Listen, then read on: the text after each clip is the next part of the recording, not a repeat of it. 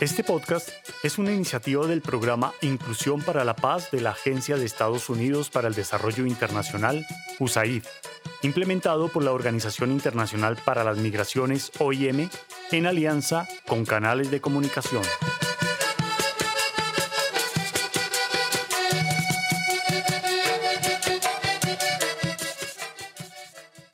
Hoy, en Cuenta la Tambora, yogur y torta por dos.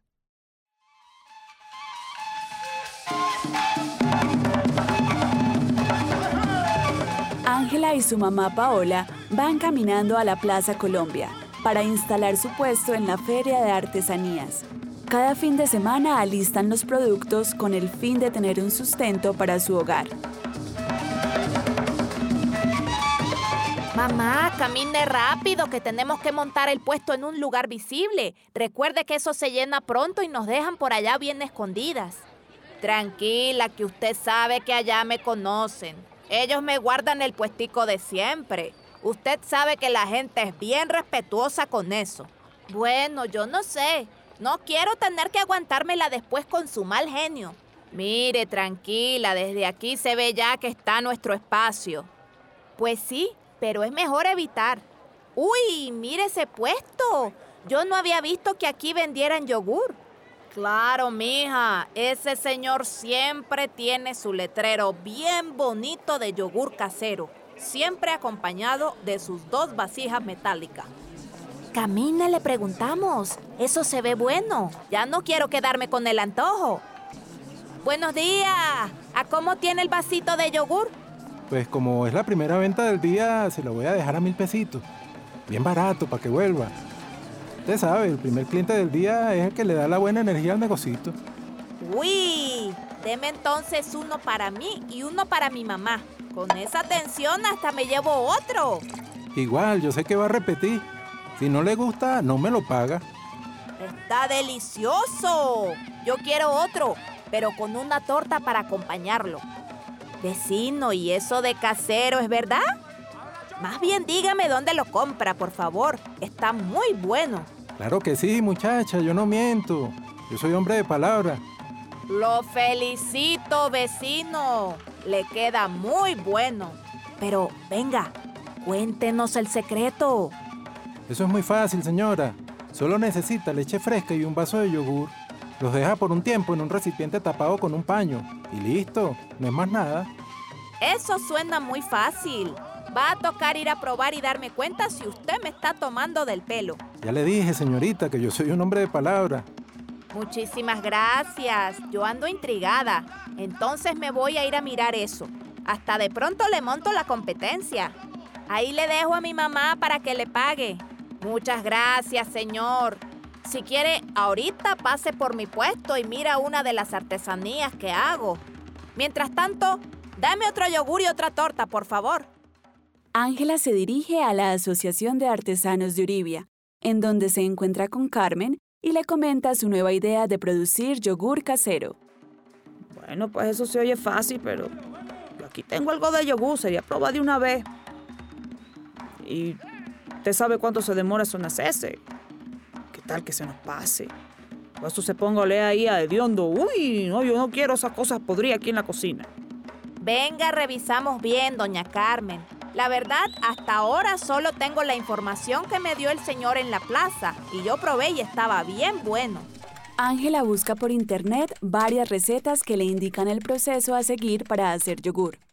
En su búsqueda, se entera de que parte del yogur está compuesto por bacterias y que éstas tienen una reproducción muy particular. Doña Carmen, yo no tenía ni la menor idea de que cuando uno tomaba yogur estaba tomando bacterias. Uno siempre piensa que eso es algo malo, ¿no? Vea, eso tan curioso, yo ni lo sabía. Es que eso del internet es una maravilla, ve, uno se entera de unas cosas que, uh, que ni por la cabeza se le pasaba. Lo más curioso es que esas bacterias tienen un comportamiento bien particular. Como se reproducen de una manera matemática, eh, ah, sí, un comportamiento que se puede predecir. Tanto que las recetas que encontré siempre aconsejan dejar la mezcla toda la noche y al otro día ya se tiene yogur.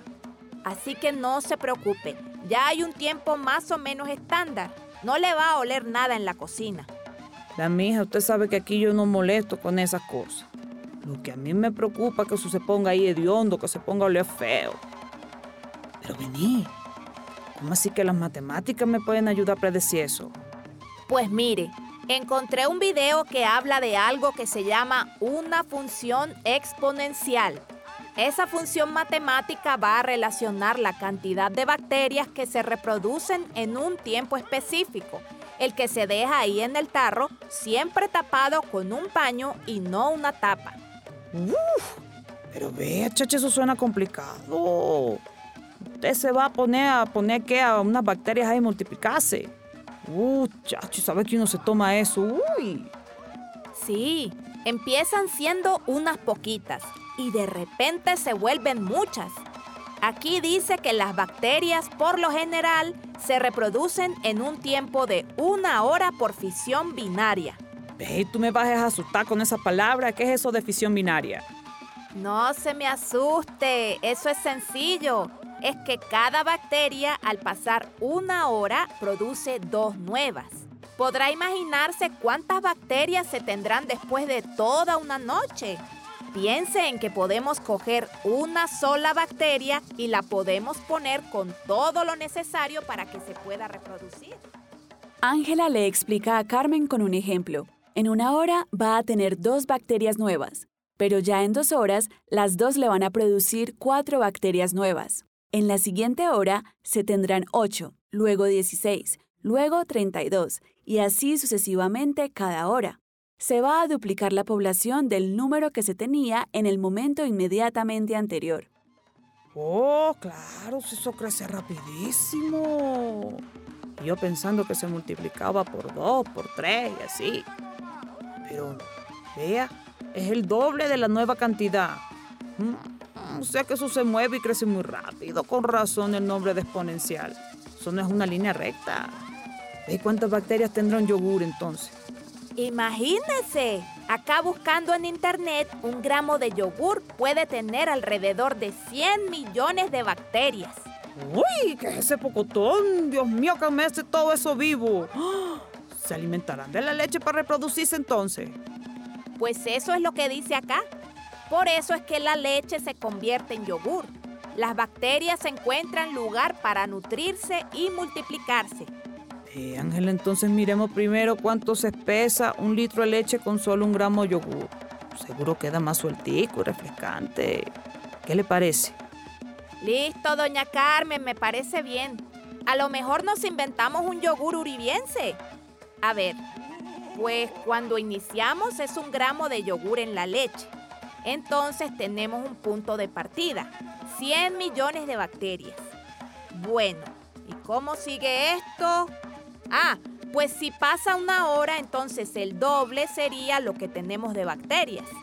Pero a las dos horas ya no es el doble de las primeras 100 millones, sino el doble de 200 millones. Mmm, doña Carmen, ya le entendí.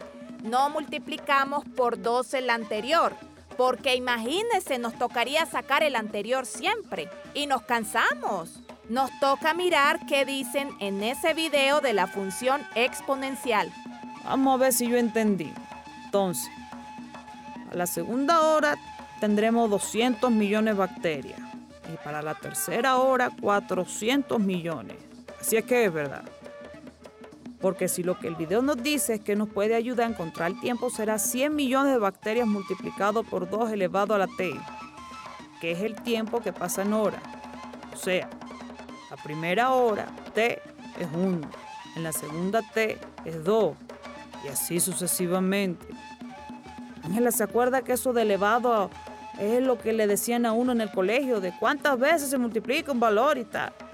Ah, ya. Es así. Eso no es por dos, mija. Sí, exacto, y así sucesivamente. Acá en el video usted puede ver que ese crecimiento tremendo se representa gráficamente con una curva hacia arriba, como la mitad derecha de una letra U. Nuestras protagonistas, pensando en producir yogur, han descubierto que las funciones exponenciales son curvas y no líneas rectas por su crecimiento, que nunca tocan el eje X, el eje horizontal, ya que nunca vamos a empezar con cero bacterias, por ejemplo. La función escrita se expresa como a a la x. Fijémonos que la variable x está en el exponente y no en la base, característica de una función exponencial. Ya le propongo una cosa. Vamos a poner ese gramo de yogur ahí en esa vasija leche y vamos a donde Paola para ver cómo van las ventas. Y de paso la saludo. Mañana le cuento cómo amanece eso yo. Al siguiente día en la mañana, Carmen llama a Ángela y a Paola y les cuenta cómo resultó la receta. ¿Qué hubo, doña Carmen? Buenos días. ¿Ya probó el yogur? ¿Sí cuajó? Uh, Ángela, que yo la verdad no soy capaz de probar eso. Mejor yo acá le espero. Ya arranco para allá con mi mamá. Ángela, y envasamos eso para llevar a la feria. Yo ya me tomé tres vasitos y sí, la verdad es que está muy bueno. Déjele un poquito a Carmen para que pruebe cuando se anime. Madre e hija van de nuevo camino a la Plaza Colombia. Allí se encuentran con el tendero que les vendió el yogur casero. Señor, muchas gracias por darme la idea de mi nuevo negocio. Acá le dejamos una pruebita. Personas como usted son las que se necesitan en este lugar, con ganas de compartir el conocimiento y ayudar a los demás. Además, aquí hay clientes para todos. Por ahora, deme una de sus tortas para acompañarla con el yogur de mi hija. Espero que sus ventas y sus ganancias crezcan exponencialmente por ser un hombre de palabra. Mm, el yogur sí les quedó bueno y refrescante. Ahora tenemos una sana competencia. Tan querido el señor compartirnos la receta. Y estas tortas están muy buenas. Apenas para ir pensando qué es lo que vamos a almorzar. ¡Ay, mamá! Si usted sigue comiendo así, lo que va a aumentar exponencialmente es otra cosa.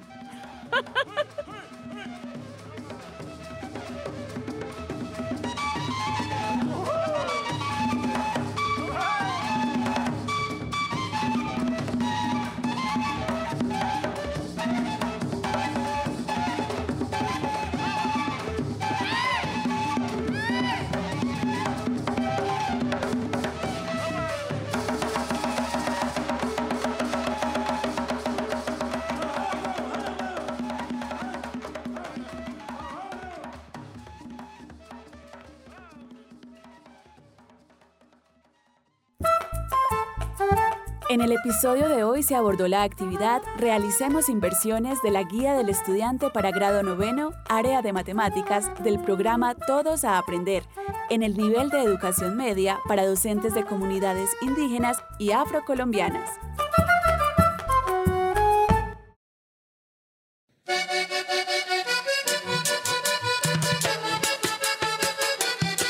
Podcast se hace posible con el generoso apoyo del pueblo estadounidense a través de la Agencia de Estados Unidos para el Desarrollo Internacional, USAID. Su contenido es responsabilidad exclusiva de sus autores y no refleja necesariamente las opiniones de USAID o del gobierno de Estados Unidos, ni de la Organización Internacional para las Migraciones, OIM.